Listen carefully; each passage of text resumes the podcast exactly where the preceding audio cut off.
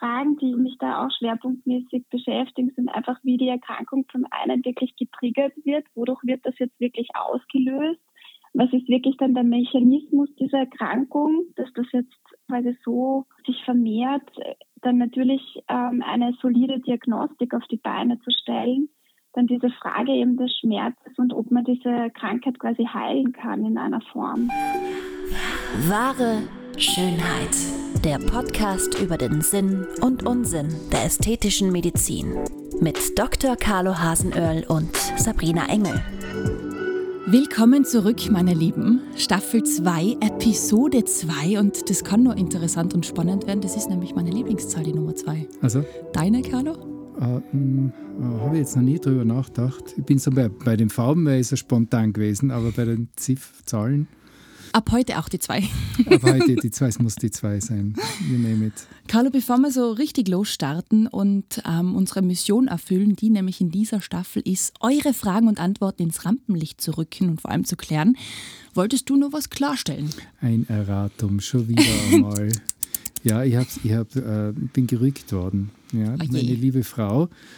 Äh, weil ich nämlich behauptet habe in, der, in unserer Jubiläumsausgabe, wo es ja um die Hasenördels gegangen ist, ja, um den, Herr- äh, um den Dr. Hasenördl Lagusius Ja. äh, und das spanische Spital, wo ich gesagt habe, dass meine Frau nicht einmal weiß, wo das ist.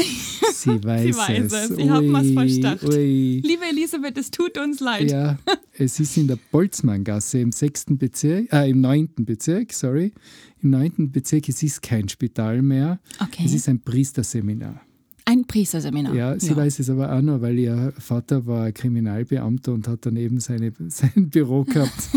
Es wird ja immer besser. aber wie gesagt, also es ist, äh, das spanische Spital gibt es nicht mehr und das war eben in der Boltzmanngasse. Was wir uns jetzt merken, alles, was mit Wien zu tun hat, fragen wir zuerst deine Frau. Ja, also den Fehler begehe ich sicher nicht mehr. Gut, Carlo, Erratum-Check, würde ich sagen. Check. Weiter geht's mit unserer Mission. Wie gesagt, ähm, Mission dieser Staffel ist eben, eure Fragen und eure Anliegen eben ins Licht zu rücken und vor allem zu klären. Letzte Woche ging es ja um die Frage von Luisa zum Thema Hyaluronsäure, ihre Entstehung, Probleme, die aufkommen können und die Alternativen dazu. Gerne reinhören, wer es verpasst hat. Und da würde ich sagen, machen wir auch direkt weiter mit der nächsten Anfrage, für die wir uns heute Verstärkung aus Wien holen. Am anderen Ende der Leitung sitzt Frau Dr. Nina Hüttinger, Fachärztin für plastische, ästhetische und rekonstruktive Chirurgie. Herzlich willkommen, Nina. Ja, vielen Dank. Großes Hallo aus Wien. Hallo. Kann ich gleich ein, eingrätschen. Äh, Nina ist kein, kenne ich schon zehn Jahre. Ich habe nachgeschaut. Ich habe echt nachschauen müssen. Ich habe es Ja. nicht geglaubt. Also wir haben uns kennengelernt auf einer Art Mission. Äh, wir sind nach Libyen geflogen und haben dort äh, gearbeitet. Das war so ein ganzes Team. Und ähm, die Nina war, die, war äh, mit mir die plastische Chirurgin. Und äh, wir haben gemeinsam dann äh, in Benghazi operiert. Und ich habe einfach gesehen, was da für Potenzial schlummert. du hast damals, glaube ich, Ja. Facharzt noch gar nicht gehabt, gell, Nina? Ja, das stimmt. Ich war gerade am, am Ende meiner Ausbildung Genau. und äh, wir waren damals immer auf einer humanitären Mission, Mission in Libyen und das war ein, ein großes Abenteuer, das uns da quasi zusammengebracht hat und uns ja nach wie vor immer im Kontakt bleiben hat lassen. Ja. Genau. Genau. schön.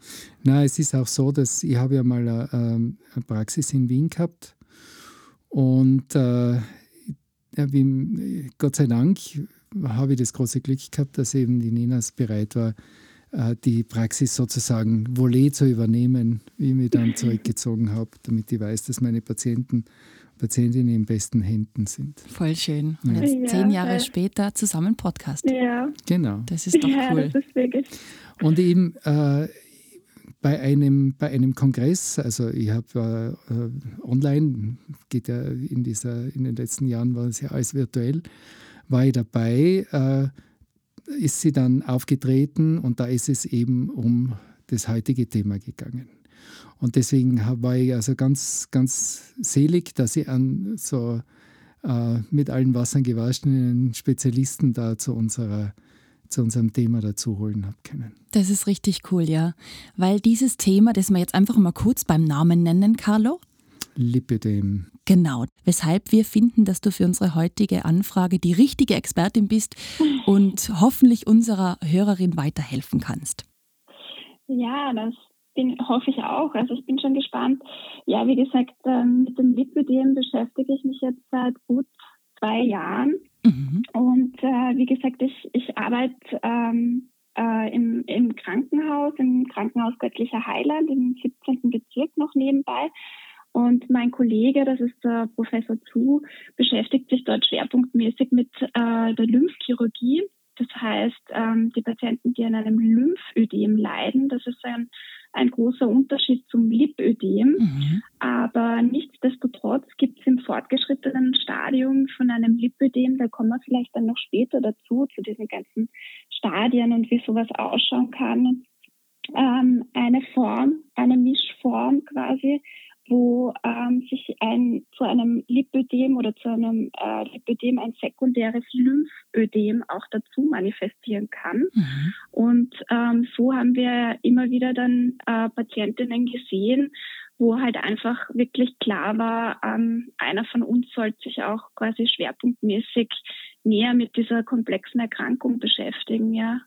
Und ich glaube, dass da wirklich viel Redebedarf auch da ist bei den Menschen. Wir haben sie jetzt anhand dieser Anfrage gesehen, gelesen, die dir jetzt einfach okay. kurz präsentieren würde und dann können wir direkt drüber sprechen. Ja, sehr gerne. Okay. Liebes wahre Schönheit-Team, ich bin am Verzweifeln und hoffe, ihr könnt mir weiterhelfen, mir eine Perspektive geben, wie ich weitermachen kann bzw. was ich ändern kann. Unsere Hörerin leidet nämlich seit ihrer Pubertät an den sogenannten Reiterhosen, jener Oberschenkelform, die vor allem an der Außenseite eine dicke Fettschicht aufweist. Das haben wir ja schon gelernt, Carlo, gell? in Episode 26. Alles über die Problemzone Oberschenkel, Reiterhose, Bananenfalte und Orangenhaut könnt ihr gerne nachhören. Verlinken wir euch in den Show Notes. Sie schreibt weiter, ständig das Gefühl zu haben, Blei in den Füßen zu spüren, braucht oft nur leicht am Esstisch zu streifen, schon hat sie blaue Flecken und ihre Ernährungsumstellung auf ausgewogene Mahlzeiten hat auch zu keiner Gewichtsreduktion geführt. Dann schreibt sie, was ist los mit meinem Körper? Sie hat auch diesen 13 Punkte Online-Check gemacht und hat im Prinzip alle Fragen mit Ja beantwortet. Sie vermutet, die Erkrankung eines Lipödems zu haben. Nina, ähm, Klingt es verdächtig? Kann man da jetzt schon sagen, dass das vermutlich Ihre Erkrankung ist? Immer schwer, wenn ich die Patienten quasi nicht persönlich sehe, weil es kommt äh, quasi zur richtigen, also die Diagnostik per se beim, beim Lipödem ist, ist keine, keine einfache und ähm, ich schaue mir da die Patienten eigentlich wirklich sehr gründlich von Kopf bis Fuß an und zwar nicht nur quasi mittels der klassischen Inspektion, wie wir das von außen tun, sondern ich, ich habe da wirklich auch gerne quasi ähm, internistische Check-ups und ähm, es ist mal die Frage quasi, wie groß, wie schwer sie ist, ähm, was, was quasi ihre Proportionen betrifft und es vom Symptomenkomplex könnte es in die Richtung gehen. Kann man vielleicht versuchen zu strukturieren, ähm, wie die Lipödem-Erkrankung aussieht? Also das Lipödem ist ähm, eine, eine chronische Erkrankung. Das macht schon mal ähm, für viele Betroffenen sehr mühsam, weil sie einen langen Leidensweg hinter sich haben. Also es ist eine chronische Erkrankung, ähm, die Frauen betrifft, ähm, die eine, ähm, eine genetische Komponente oftmals hat. Man findet oftmals ganze Familien, wo irgendwie Oma, Tante entfernt, Mutter, Schwester betroffen sind. Und ähm, das Charakteristische aber beim Lipödem sind, wie gesagt, diese Schmerzen. Also die Patientinnen klagen quasi über Proportionen ihrer Körper, die nicht zusammenpassen, äh, in Kombination mit Schmerz. Darf ich da gleich was fragen? Ähm, ja, klar. Ich, ich, bin, muss ganz ehrlich sagen, mir liegt das, das Thema auch ganz, ganz äh, sehr am Herzen, weil ähm, es wird oft, meiner Ansicht nach, viel zu oft Missbrauch auch getrieben mit dem Begriff Lipidem. Ja? Weil ein, ein Lipidem ist eine, definitiv eine Erkrankung, die als Heilbehandlung behandelt wird. Und äh, die, die Grenze zur, zum, zur, ähm, einem, einem Fettdepot, also zur Adipositas und so weiter, ist ja oft einmal relativ fließend.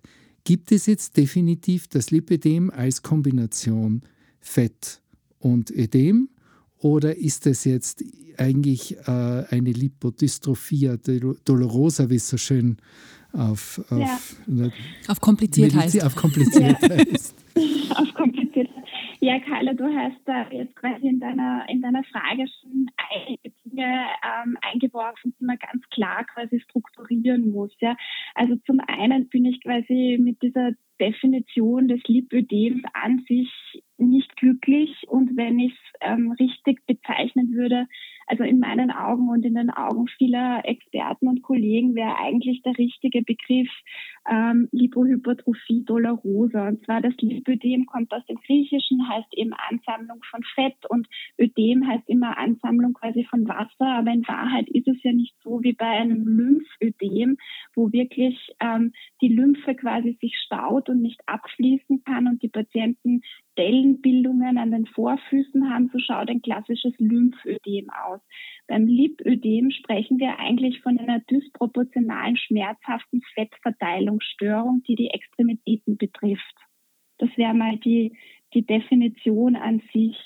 Und ähm, das, das häufigste Problem sozusagen in der Diagnostik ist eben, dass das Lipödem ähm, vergesellschaftet ist mit dem Übergewicht. Fast 80 Prozent der Betroffenen müssen nicht massiv übergewichtig sein, aber übergewichtig.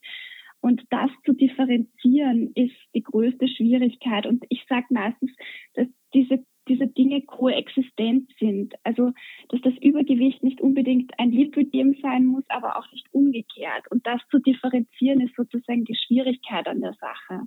Da kursiert ja auch dieser Mythos, dass ähm, Lido- oder Lipidem-Patientinnen nicht abnehmen können. Ist da was Wahres dran? Ja, da ist in meinen Augen viel, viel Wahres dran. Und da kann ich euch nur quasi ein, ein Beispiel aus meiner klinischen Praxis bringen. Also ich, ich habe wirklich jetzt mittlerweile ähm, gut eine gute, also eine gute Anzahl an Patientinnen, da ich auch viel ähm, postbariatrische Straffungschirurgie mache. Also ich betreue auch sehr viele Patientinnen, die nach einem ausgeprägten Gewichtsverlust sozusagen ihre Körper wieder in Form bringen möchten und ähm, die durch Magenbypässe oder ähm, andere äh, ja, bariatrische Operationen, sagen wir dazu, zu einem extremen Gewichtsverlust äh, geführt werden. Und ähm, das Lipödem, das bleibt das bleibt bestehen. Also diese Körper schauen wirklich teilweise aus wie komplette Hüllen nur mehr. Und diese schmerzhaften Fettdepots, die sieht man und die bleiben stehen. Also unheilbar eigentlich. Das ist die Frage. Ich meine, viele beschreiben allein durch den Gewichtsverlust schon eine deutliche Reduktion ihrer Schmerzen mhm. und bei manchen fallen dann sozusagen die Regionen erst so richtig auf. Wenn, wenn vorher quasi ähm, der Körper an sich äh, in seiner Masse zu viel war und dann quasi nur diese schmerzhaften Stellen, wo man es dann wirklich lokalisieren kann, überbleiben, je nach Typ und quasi Betroffenheit, ist es dann eindeutig oft dieses Lipödem im Hintergrund. Aber sie haben, sie, meistens kennen die Patientinnen aus ihrer Leidensgeschichte dann einfach diesen Weg, dass sie immer schon gesagt haben, die Beine tun weh, die Arme tun weh und die wurden halt oft nicht ernst genommen, weil man einfach gesagt hat, sie sind viel zu dick, mhm. sie müssen abnehmen, sie müssen abnehmen. Aber diese Depots, die wirklich betroffen sind vom Lipödem, sind, ähm, die, die bleiben bestehen. Nichtsdestotrotz ist in meinen Augen dieser Abnehmprozess was ganz Essentielles, weil dieses Übergewicht ich bezeichne das immer so, wir sind gerade im Zeitalter unserer Pandemie angekommen, aber in Wahrheit die Adipositas, die uns begleitet, ist die Pandemie der letzten Jahrzehnte, die stetig weiterschreitet. Und ähm, die machen ja Langzeitschäden in, an unseren Körpern, die, die ja sozusagen verhindert gehören an sich. Das heißt, für mich ist schon ganz klar, und es stimmt auch in meinen Augen nicht, ähm, Lipödem-Patientinnen können sehr wohl abnehmen. Okay, kann man diesen Mythos widerlegen. Genau, wir haben ja dazu auch schon einige Podcasts gemacht. Äh, gemeinerweise, glaube ich, gerade zur Weihnachtszeit. Ja, eh klar. Kekselzeit. Da haben wir eben Adipositas besprochen. Wir haben die, mhm. die, äh, die bariatrische Chirurgie besprochen. Wir haben äh, die postbariatrische Chirurgie besprochen und wir haben auch mal so.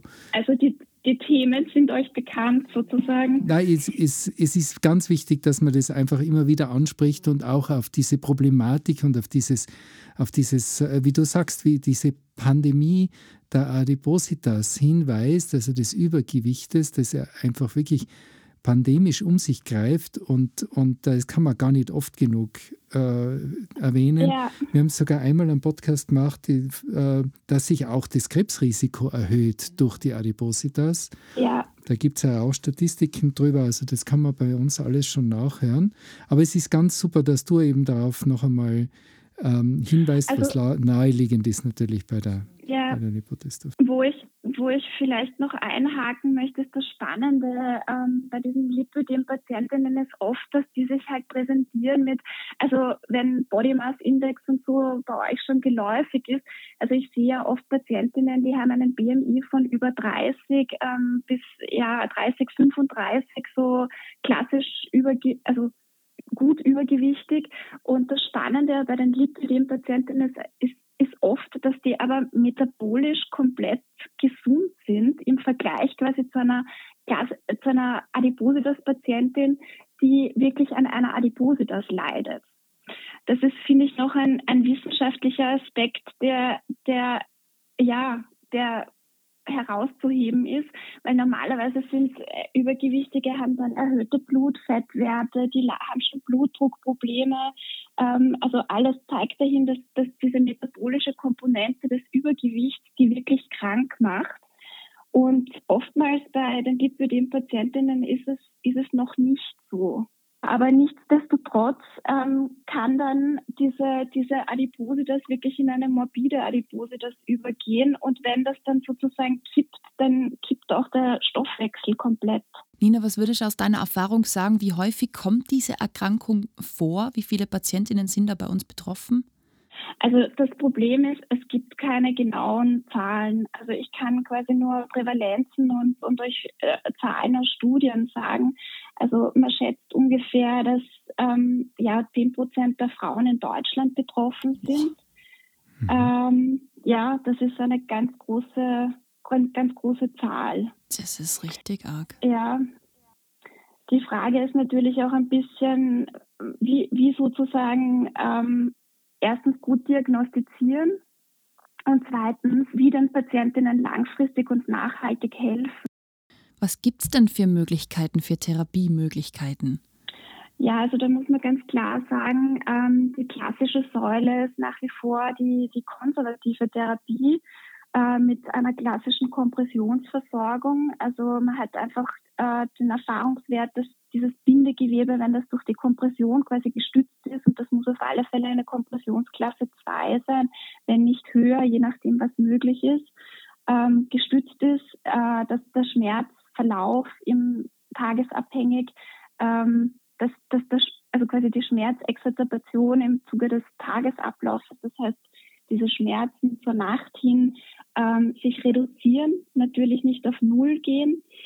Ähm, das ist sozusagen der Grundpfeiler. Das heißt, Kompression müssen die auf jeden Fall oder brauchen die als integraler Bestandteil, ja. Es ist ja eben ähm, noch einmal da zurückzukommen, das, äh, ein typisches Zeichen eben des Lipidems ist ja dieser äh, Schmerz, also diese, diese zunehmende Schmerz über den Tagesablauf. Ja? Also es wird, es, genau. es wird ja. im Laufe des Tages immer schlimmer. Und der Grund ist einfach dieser, dieser Stau, dieser orthostatische, also durch die Schwerkraft sozusagen verursachte Stau. Und eben dem wirkt eine solche Kompression entgegen und entlastet eben auch das Gewebe. Und damit reduziert ja. sich der Schmerz. Und das ist schon ein ganz wichtiger Punkt. Also dieses Ödem, dieser ödematöse Anteil spielt dann doch eine sehr große Rolle. Ja, beziehungsweise in dem, also da streiten sich auch gerade die Experten, aber ein Ödem in dem Sinn findet man ja beim Lipödem so gesehen nicht. Es dürfte wohl irgendwie so ein Mechanismus sein, dass das Bindegewebe nicht gut ähm, hält sage ich jetzt mal laienhaft. Und dass der Druck, der durch die orthostatische Regulation entsteht und durch die Vergrößerung dieser Fettzellen, dass das problematisch ist. Mhm. Weil letzten Endes einer der Punkte, den wir ja nicht verstehen, auch wissenschaftlich ist, wo dieser Schmerz letzten Endes wirklich herkommt. Mhm. Das ist ja etwas, ähm, jemand, der übergewichtig ist, der hat in der Regel keinen Weichteilschmerz. Es gibt schon so etwas natürlich wie übergewichtig, äh, massiv übergewichtige Patienten, die dann ähm, Lymphödeme entwickeln können. Sowas kennt man schon. Also Lymphödem assoziiert, aber beim Lipödem in dem Sinn nicht. Für mich war das immer so ein, Punkt, wie weit wie du ja, wie du ja auch sagst, ist, du hast ja jetzt eigentlich in, in, dem, äh, in einem Satz schon erwähnt, beim Lipödem gibt es eigentlich kein Ödem. Aber es gibt genau. dann doch ein, ein, eine, ein, eine Schwellungsproblem. Ja, das Ödem ist, kann man das so unterscheiden, dass Ödem eigentlich sozusagen weniger abhängig ist von, vom, vom, von der Orthostase, Orthostase also vom, vom Stehen sozusagen, sondern dass das einfach immer da ist, während das Lipödem eher im Laufe des Tages progredient zunimmt. Ist, bin ich da ja. richtig oder ist das jetzt ein bisschen aus der Luft gegriffen? Naja, also die, die, die Lymphödem-Patientinnen ähm, beschreiben das schon auch ähnlich. Nur der große Unterschied ist halt beim Lymphödem kann ich wirklich ähm, diese Flüssigkeit, die sich in den Extremitäten dann quasi ansammelt, das sieht man wirklich. Also wenn man da mit dem Finger draufdrückt, da entstehen diese typischen Dellen, die dann stehen bleiben. Oder man kann die Hautfalten hochziehen und die bleiben dann auch wirklich stehen. Das hat typischerweise die Lipödem-Patientin so nicht. Aber es, es dürfte wohl ein Mechanismus sein, der, wie gesagt, ich, ich, wir versuchen gerade dem äh, auch wissenschaftlich mehr auf den Grund zu gehen, ähm, herauszufinden, wo da mögliche Ursachen sein können. Ja. Sind es hauptsächlich Patientinnen? Gibt es nur bei Frauen? Tatsächlich Carlo, da muss ich dir leider widersprechen. Nein, es betrifft wirklich Frauen, aber es gibt einige Fallbeschreibungen bei Männern, die aber wohl ähm, die sozusagen hormonelle Grunderkrankungen haben. Ja, okay. äh, da gibt es seltene Fallbeschreibungen, wo, wo das vermutet wurde, aber das sind Fallbeschreibungen. Also es betrifft Frauen, ja. Und wie nimmst du die psychische Komponente wahr? Weil Schmerzen natürlich nichts Feines sind. Es wird ordentlich auf die Psyche schlagen. Ja, also wie jede chronische Erkrankung ist die quasi ähm, wie, wie, wie jeder chronisch kranke Patient äh, ist, ist die Begleiterkrankung ähm, oder wie soll man sagen, die, die psychische Belastung natürlich individuell, aber immens, glaube ich, für viele, weil sich das einfach, also ich meine, mit Schmerzen leben ist schon mal, glaube ich, schwierig und mit chronischen Schmerzen zu leben und eigentlich auch ähm, wenig quasi Perspektive auf, auf eine Veränderung dieses Zustands. Also da hast du in ein, ein, ein wirklich ein, ein ganz, ganz wesentliches Gebiet äh, hinein geworfen, sozusagen, dass das eigentlich so, so viele Fragen noch offen hat. Ja. Das ist ja eigentlich unglaublich, ja. wenn das so ja. verbreitet ist. 10 Prozent äh, der Frauen in Deutschland sind betroffen und, und es gibt eigentlich nicht einmal so wirklich eine Erklärung, woher das kommt. Das ist schon, da ist schon, da ist noch viel zu machen. Gell? Ja, also die Fragen. Ja, da bauen wir auf dich, Nina.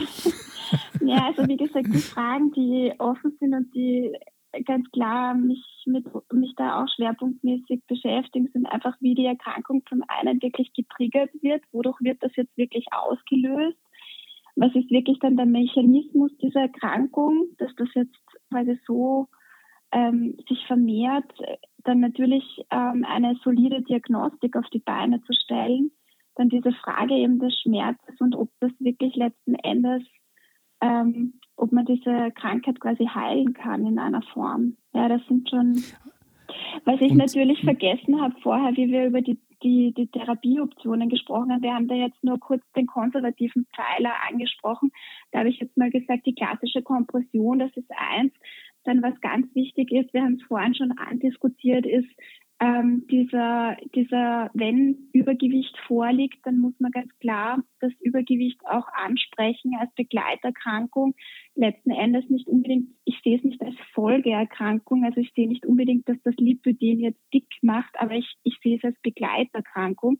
Das heißt, das spreche ich auch immer an, dass diese Weight Regulation, wie ich sage, äh, Gewichtskontrolle schon ein Thema sein muss ähm, dann ist wichtig, dass die einfach die Patientinnen instruiert sind, wie sie mit lokalen Wundproblemen, Hautproblemen, die auftreten können, umgehen.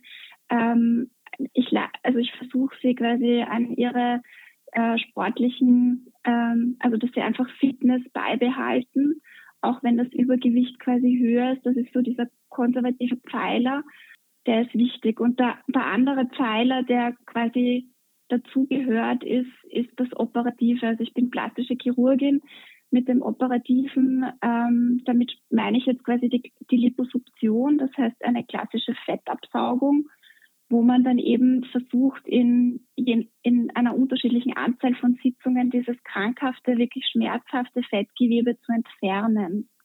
Das ist quasi der zweite Pfeiler.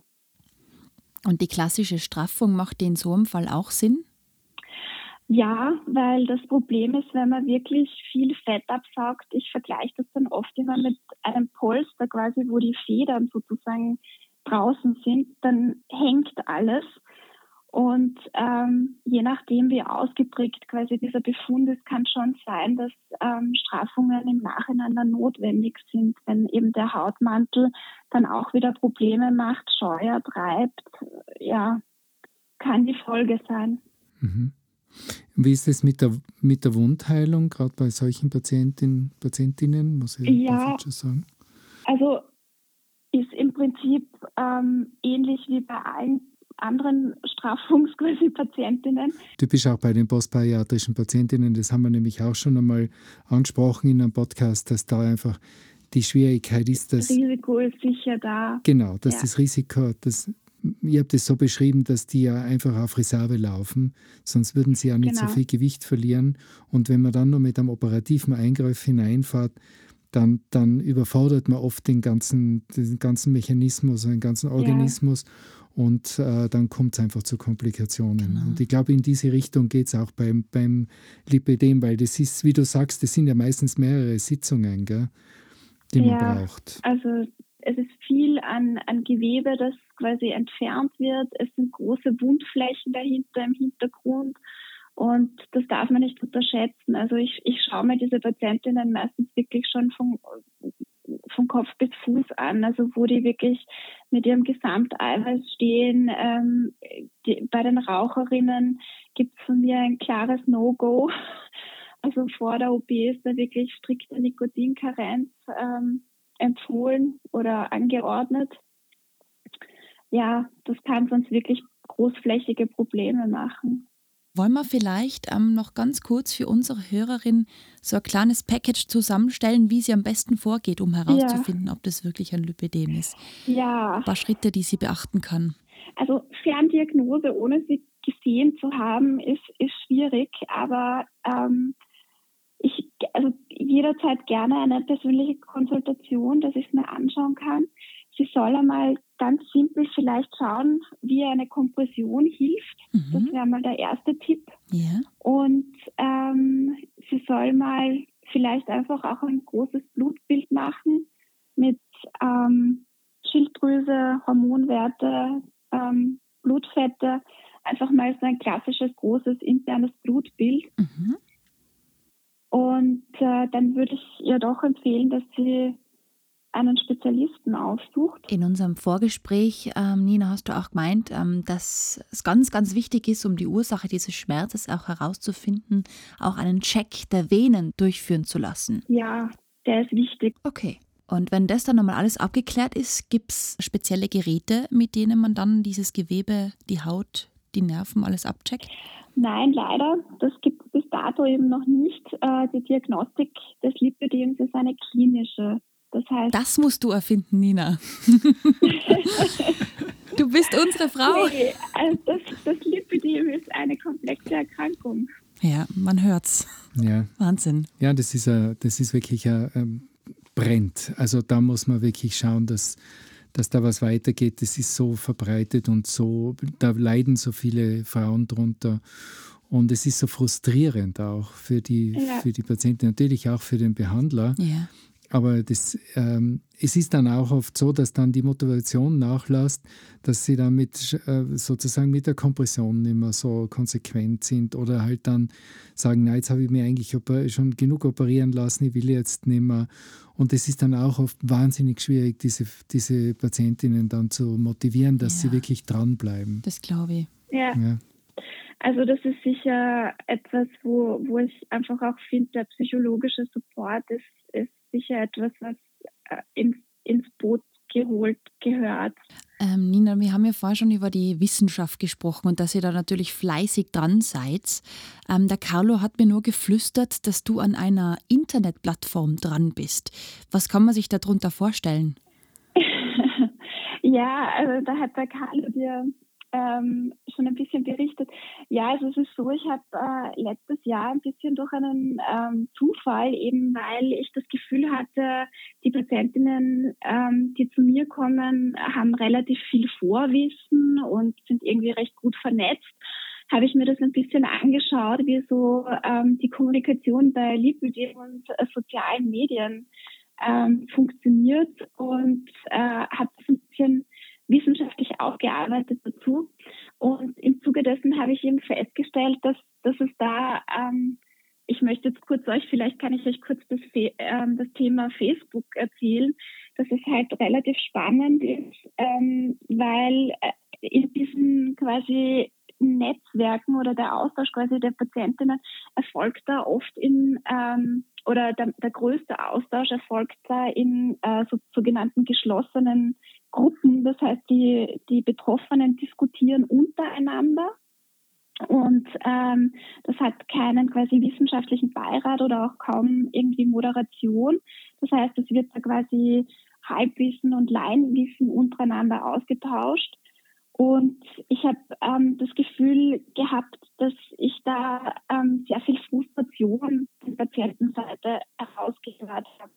Und dann habe ich mir mal angeschaut, wie die, also wie quasi die Selbsthilfegruppen in Deutschland ausschauen und den deutschsprachigen Raum ein bisschen untersucht und habe einfach gefunden, also ich habe diese Gruppen dann irgendwie so als mit dem Online Communication Groups bezeichnet und habe halt irgendwie gefunden, dass was eigentlich fehlt, ist, so wie es bei vielen chronischen Erkrankungen, wie zum Beispiel bei Zuckererkrankungen oder bei muskuloskeletalen ähm, Erkrankungen, da haben die sozialen äh, Medien schon ihren Stellenwert, wo sie nicht nur äh, aktuelle wissenschaftliche Informationen an den Patienten bringen, aber sie vernetzen sie quasi auch mit äh, letzten Endes ihren Caretakern, das heißt mit ihren wirklichen Netzwerkstellen, die sie versorgen können. Weil in Wahrheit finde ich, gehört so eine Lipödem-Betreuung eigentlich auch in ein Netzwerk.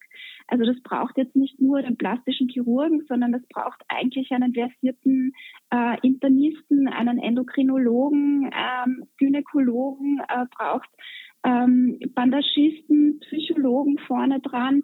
Es braucht Diätologen, es braucht ähm, wirklich ein komplexes Paket, die da eigentlich interdisziplinär zusammenarbeiten sollten, damit man eben möglichst Abhilfe stellen kann. Und da kam dann eben diese Idee im Hintergrund, dass ich ähm, das eigentlich gern für, für Österreich so eine Art Netzwerk gestalten Gibt es, gibt es äh, irgendein ein Beispiel im Ausland, ich weiß nicht, in Deutschland oder so, wo man wo du sagst, in die Richtung, die gehen wenigstens einmal schon in die richtige Richtung oder ist da auch in, im deutschsprachigen Raum generell ein Manko? Nein, in Deutschland muss man sagen, äh, gibt es eine große Plattform, äh, die das schon recht gut, äh, recht gut sozusagen online gestellt hat, die ist sicher ausbaufähig. Die hat zumindest die Verbindung zwischen den Selbsthilfegruppen, wo halt Betroffene sich aktiv melden können, aber die verlinken dann auch schon sozusagen die äh, Kliniken dazu, die die Erkrankung behandeln. und geben auch weiterführende Informationen. Also das ist in Deutschland schon ganz gut und in der Schweiz gibt es eben auch eine Selbsthilfegruppe, die an sechs Standorten arbeitet und das quasi vernetzt. In Österreich, ähm, bei, also bei uns geht noch viel über den Verein chronisch krank und ähm, wo sich Betroffene eben äh, melden können. Und da, das heißt, du bist da dran und wenn wir da einen kleinen Ausblick wagen können, bis wann wird diese Plattform abrufbar Jetzt machen wir richtig sein? Druck. Jetzt machen wir Ja. richtig Druck. Na, also, äh, also das ist jetzt mal quasi ein, eine Grundidee. Da ist noch einiges und sehr viel Arbeit im Hintergrund zu tun, äh, um da äh, weiterzukommen. Ja, aber es wäre quasi mein, mein tunlichster Wunsch, äh, etwas quasi, etwas Greifbares, wo einfach interdisziplinäre Kommunikation und Patientenversorgung im heutigen, sage ich mal, sozialen Medienstand äh, funktionieren kann. Super. Ein Super. wunderbares Vorhaben, ja. Da musst du uns auf dem Laufenden halten, bitte. Ja, sehr gerne. Und wenn es dann soweit ist, dann mach mal eine Einführung in diese Genau. Internetplattform. ja, Also an alle unsere HörerInnen und Hörer aus dem Osten. Nina Hüttinger aus Wien. Gesichtschirurgie, Brustchirurgie, körperformende Eingriffe, Body Contouring, Mikrochirurgie und natürlich eben auch das Thema Lipodem. Schaut da unbedingt vorbei. Da seid ihr in besten Händen. das ist sehr lieb von euch. Kann ich nur bestätigen. ja, ja, ich habe sie gesehen. Ja, nein, es ist wirklich so. Ich habe sie ja gesehen, äh, wie sie arbeitet und wie konsequent sie ist und, und äh, wie, sie das, wie sie den Sachen immer auf den Grund geht, hat mich manchmal wirklich zur Verzweiflung getrieben. aber, aber sie ist wirklich super da in den Dingen. Also, und da ist sie genau die Richtige für so ein komplexes Problem. Aber Carlo, wenn ich noch eine Frage quasi in die Niederlassung ähm, werfen darf, wie, wie häufig hast du denn das Gefühl, dass du Lipidem-Patientinnen siehst? Suchen die? Jein. Also, äh, na, es ist so, äh, die, die, das ist eben genau der Punkt. Äh, die Patientinnen, es ist eher bei mir so, dass Patientinnen, die definitiv einfach eine Problemzone haben oder ein Übergewicht haben, aber nicht, nicht explizit ein Lipidem, dann versuchen, Ja. das eben als Lipidem zu diagnostizieren zu lassen. Ja? Okay. Und, und das, äh, deswegen bin ich bei dem Thema auch, war mir das so wichtig, dass man das wirklich sozusagen aufarbeitet und einfach auch diese, diese unheimlich komplexe Pro Problematik darstellt. Ähm, auf der einen Seite natürlich die Frauen animiert, die vielleicht schon irgendwie die Flinte ins Korn geworfen haben, äh, sich doch da äh, aufzuraffen und äh, zum Facharzt zu gehen. Aber auf der anderen Seite auch zu sagen, es ist nicht alles Lipidem. Ja?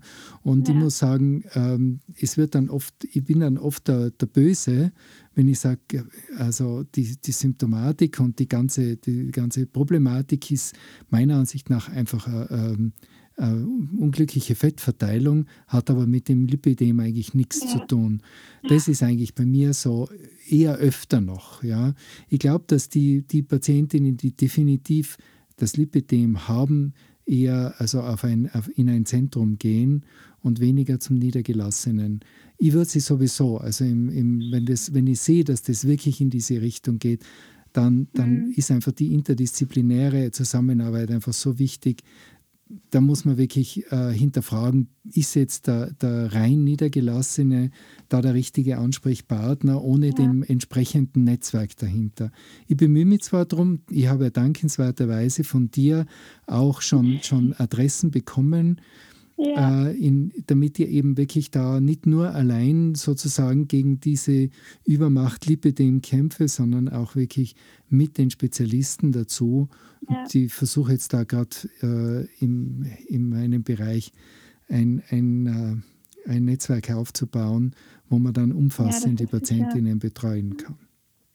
ja, das ist sicher super. Ja.